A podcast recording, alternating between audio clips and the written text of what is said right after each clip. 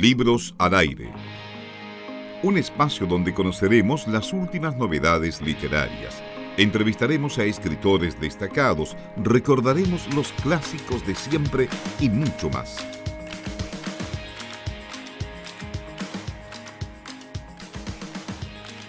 ¿Qué tal? ¿Cómo están? Estamos acompañándoles aquí en Radio Universidad de Concepción en el programa Libros al Aire. Estamos con un invitado que está de visita acá en nuestra región, Francisco Ortega, escritor que ya seguramente todos conocen y que no necesita mayor presentación a través de los libros que ya ha publicado. Francisco, ¿cómo estás? Muy buenos días y bienvenido aquí en la Radio Universidad de Concepción.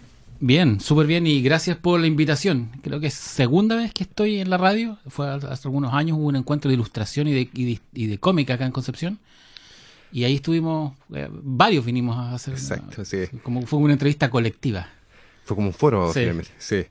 Oye, Francisco, eh, repasemos primero eh, lo que te trae de visita acá a Concepción, en la región, porque entiendo que hay un trabajo ahí que no es nuevo, que se viene haciendo ya desde hace algún tiempo, este contacto entre algunos escritores y que tienen relación que tiene relación este contacto, digo, con los chicos, con alumnos, con eh, estudiantes de colegios que revisan las obras, revisan los libros y que después tienen una especie de tarea de trabajo por construir. ¿Cómo ha sido ese encuentro, Francisco? ¿Y cuál es eh, quizás la parte más eh, importante también de esta experiencia? Claro, las últimas veces que había venido a Concepción, eh, había venido básicamente a promocionar los libros nuevos, firma en las distintas librerías Ahora es distinto porque vino una actividad organizada por Editorial Planeta, que es básicamente visitar en cuatro o cinco colegios. Fueron, ayer fueron tres, hoy día dos creo, y hoy día viernes. Es, em, y la idea es presentar los libros que ellos, que los niños ya han leído o los que van a leer. En el caso eh, del eh, que fueron básicamente, que son básicamente dos, Max Urdemales, que es una historia para niños de sexto, que lo, está leyendo en sexto y séptimo de básica, que es una historia sobre fantasmas y cosas sobrenaturales, y, para los más grandes de séptimo a educación media es Mochadik, que ahí básicamente lo que yo les cuento es cómo, cómo fue todo el, la búsqueda de la historia de la ballena blanca de Isla Mocha, cómo se escribió el, el libro y cómo se trabaja una novela gráfica. Entonces, es una charla de media hora más o menos, donde yo les, muestro un PowerPoint con imágenes, de, de estilo chistes de repente para que se rían. Y luego viene lo más interesante de todo, que son las preguntas. Y las preguntas son muy divertidas. Em, en varios de los colegios en los que estuve, em, se notaba que habían leído el libro y lo habían leído muy bien. Porque en algunos colegios te preguntan preguntas generales, ¿cómo se te ocurrió? ¿Cuánto te demoraste en escribir?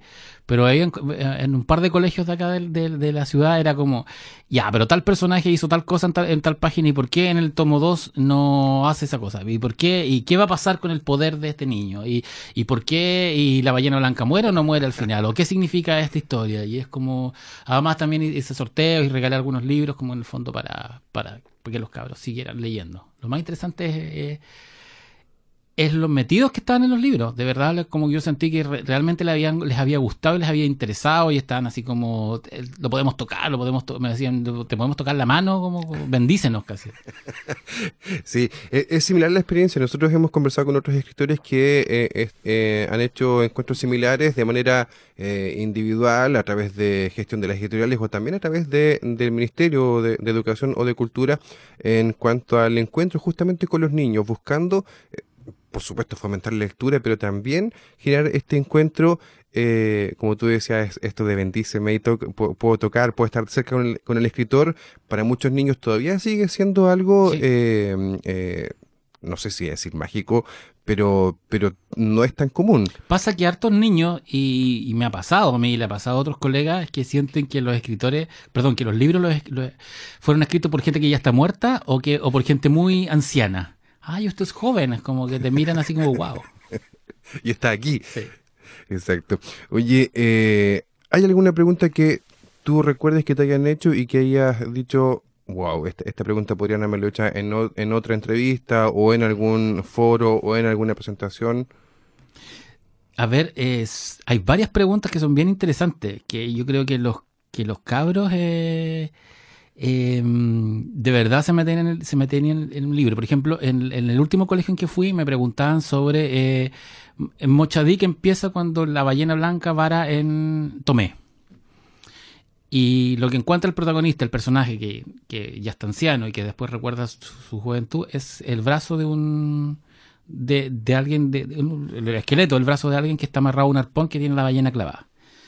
Y en el, en el, en el, en el, en el dedo, en uno de los dedos del, brazo, hay un anillo de oro, de, de plata, perdón, con incrustaciones mapuche. Entonces me pregunta, ese brazo significa que el personaje del Eftraru eh, murió ahogado o, o, en el fondo el brazo se le cortó y él quedó vivo en algún lado. Y yo nunca me había pasado ni siquiera la posibilidad de que el personaje hubiera perdido el brazo y que quizás que esté vivo. Para mí, como creador, estaba muerto. Y encontré que esa idea era como, wow. Alguien escribió un spin-off, una segunda parte de la noche. Sí, sí. Exactamente. Estamos conversando con Francisco Ortega, escritor nacional, eh, que está de visita acá en Bio Bio, visitando algunos colegios, conversando sobre todo con, con los chicos, con los alumnos a propósito de estos libros, Mochadik y Max Urdemales. Mochadik que, que se ha vuelto casi como eh, un ícono, digamos, en, lo que se ha publicado. Eh, todos conocemos...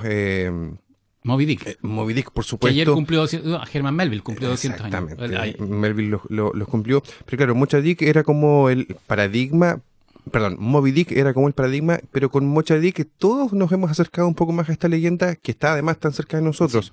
Eh, ¿Cómo sabemos que esto fue eh, un trabajo conjunto, por supuesto, y ahora también se viene otro trabajo conjunto con otro ilustrador que es Félix Vega, eh, ¿Cómo es esta relación con los ilustradores, eh, Francisco? ¿Cómo se da esta, esta sinergia y cuál es también el interés y la motivación de trabajar en este tipo de publicaciones? A ver, yo soy fanático del cómic y lo he sido siempre. Yo aprendí a leer con historietas, con la revista Mampato y, soy un coleccionista de, de historietas desde cómic de superhéroes hasta cómic europeo.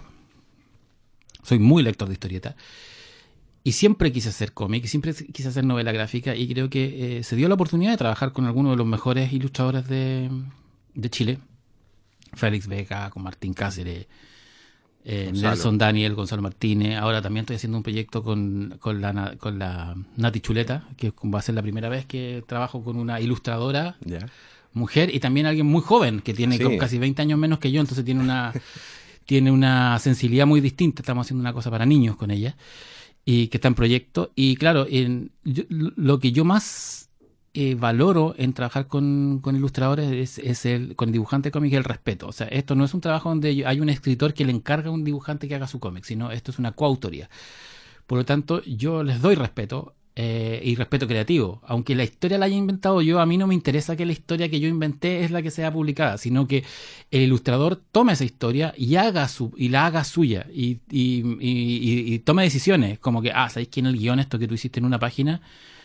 En rigor eh, se puede resolver en media página. O no, esto, esto, esta, esta viñeta es muy buena para que quede chiquitita, esto hay que hacerlo grande, una página. Dale. Por ejemplo, el guion que estoy haciendo con Félix Vega para, para la biografía de Pinochet eh, que yo le he entregado hasta ahora 50 páginas de guion y él ha hecho de esas 50 páginas como 90 páginas de historieta. Porque me dice, mira, esta historia, esta, este plano que tú hiciste acá, que lo resuelves en una viñeta, en rigor es, son es una página doble.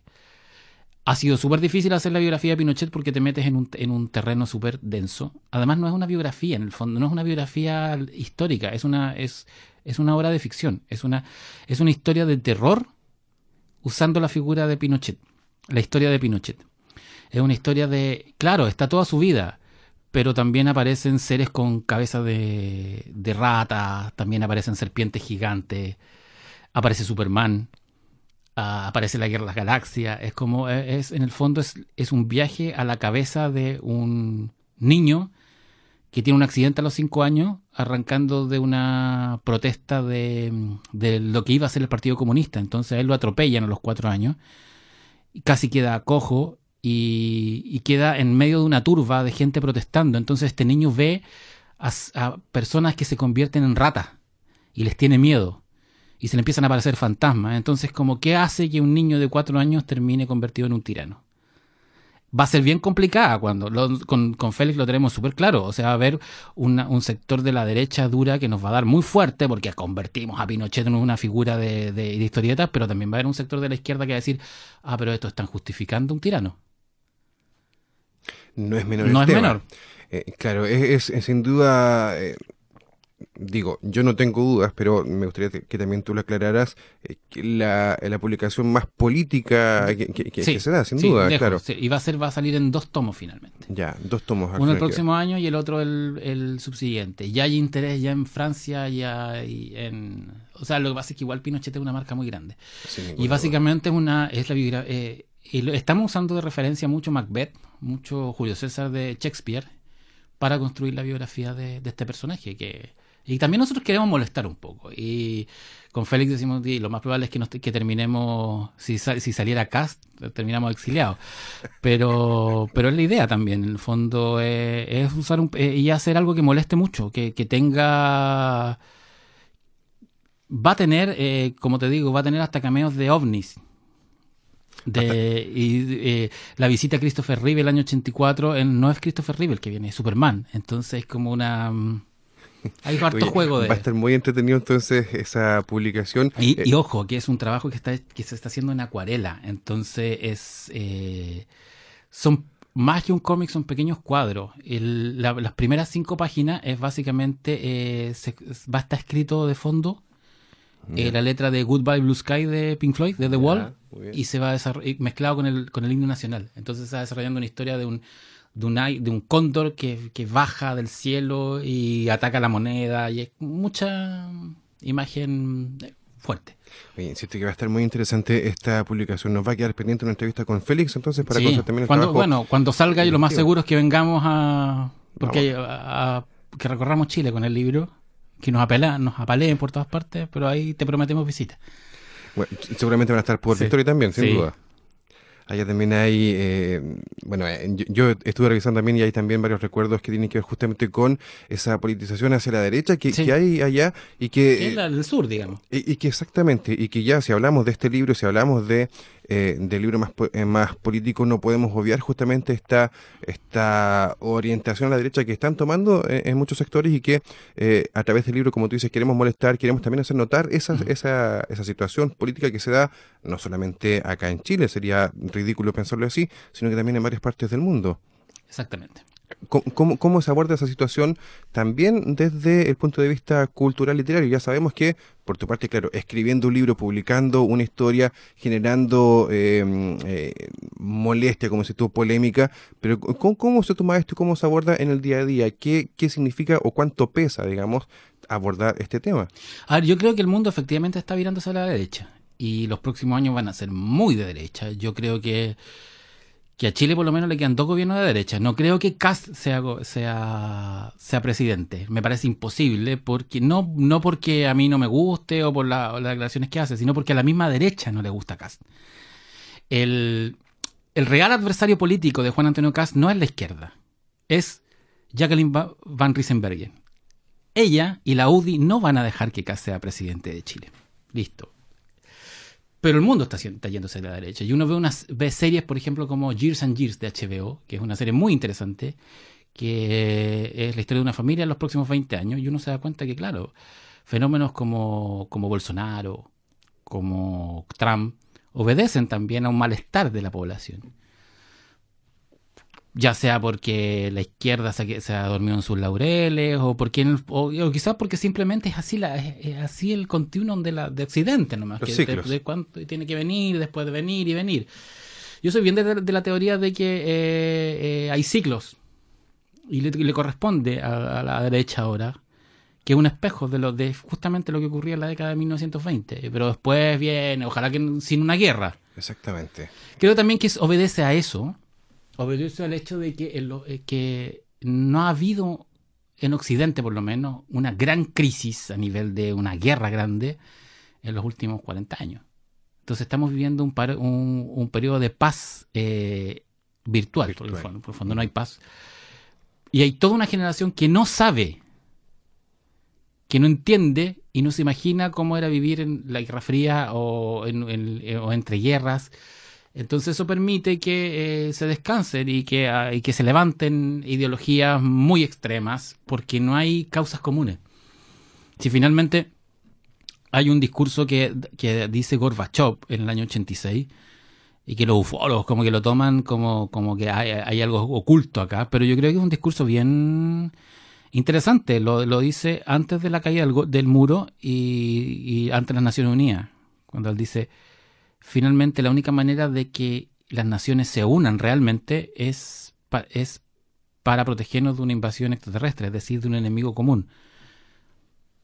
Puede ser una volada, pero finalmente es verdad las grandes causas, en el fondo, las grandes causas que nos unen y que permiten frenar el alzamiento de, figuras eh, como los Bolsonaros, como los Trump, es que hayan enemigos comunes y no tenemos enemigos comunes. Occidente no hay, no hay, no hay un gran adversario.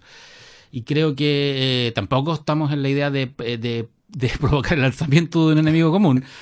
Pero, se ha, buscado. Pero... pero... hay que ser crítico y hay que ir y hay que mirar un poquito más allá de la caja y hay que y no dejarse seducir por lo por la por las falsas realidades porque además las redes sociales inventan pueden inventar fenómenos de, de la nada y pueden crear carreras políticas de la nada o sea Bolsonaro es bueno es también el fruto de un descontento de la clase media de la clase baja peruana por la corrupción que había o sea perdón brasileña por la por pero también tiene, es un fenómeno de redes sociales, es un fenómeno de posverdad, de, de, de difundir noticias. Eh, hace como dos, semanas me pidieron de la tercera escribir un, para un especial del futuro sobre la novela del futuro. Y yo dije que la novela del futuro estaba en las cadenas de WhatsApp. Porque las cadenas de WhatsApp, alguien en una micro inventa una noticia y se la difunde a alguien, y, empieza a crecer, a crecer, a crecer, a crecer. Y hay mucha gente que cree mentiras. Y políticos que se aprovechan de esas mentiras. Como todo lo que ha pasado con los inmigrantes que claro, es verdad, ha llegado, han llegado más inmigrantes a Chile, pero de que haya un comercio ilegal de inmigrantes es una, o sea, perdón, o sea, hay gente inteligente que cree en eso, que es exactamente lo mismo que creer que tenemos que hay invasiones, invasores extraterrestres que no tienen implantes biónicos en la cabeza, ¿no? Exactamente. Estamos conversando con Francisco Ortega, que está de visita acá en Concepción y que ha tenido, por supuesto, la amabilidad de venir también aquí a Radio Universidad de Concepción en el programa Libros al Aire. Entendemos que también quedan algunas actividades en la agenda, Francisco, para esta tarde. Podríamos aprovechar de comentar eh, parte de esas actividades. Bueno, tengo un par de entrevistas más y luego eh, la última va a ser una firma tradicional ya. En, ahora va a ser la librería antártica del centro Nunca había estado en la del centro, siempre fue en la, el, mall o la que leo, pero va a ser en la Antártica del centro y, y ahí ya regreso. Al sur. Bueno, voy al sur, voy más al sur y después vuelvo a Santiago. Estupendo, Francisco. Queremos agradecer que hayas podido conversar con nosotros. Que gracias también por pasar por acá por la radio. Te deseamos mucho éxito en todo el trabajo, mucho éxito también en este trabajo con Félix Vega, a quien vamos a dejar eh, seguramente invitado más adelante para que pueda conversar con nosotros y, por supuesto, en todo lo que venga hacia adelante. Muchas gracias. Que esté muy bien. Hasta pronto. Libros al aire. Siempre un placer en cada libro.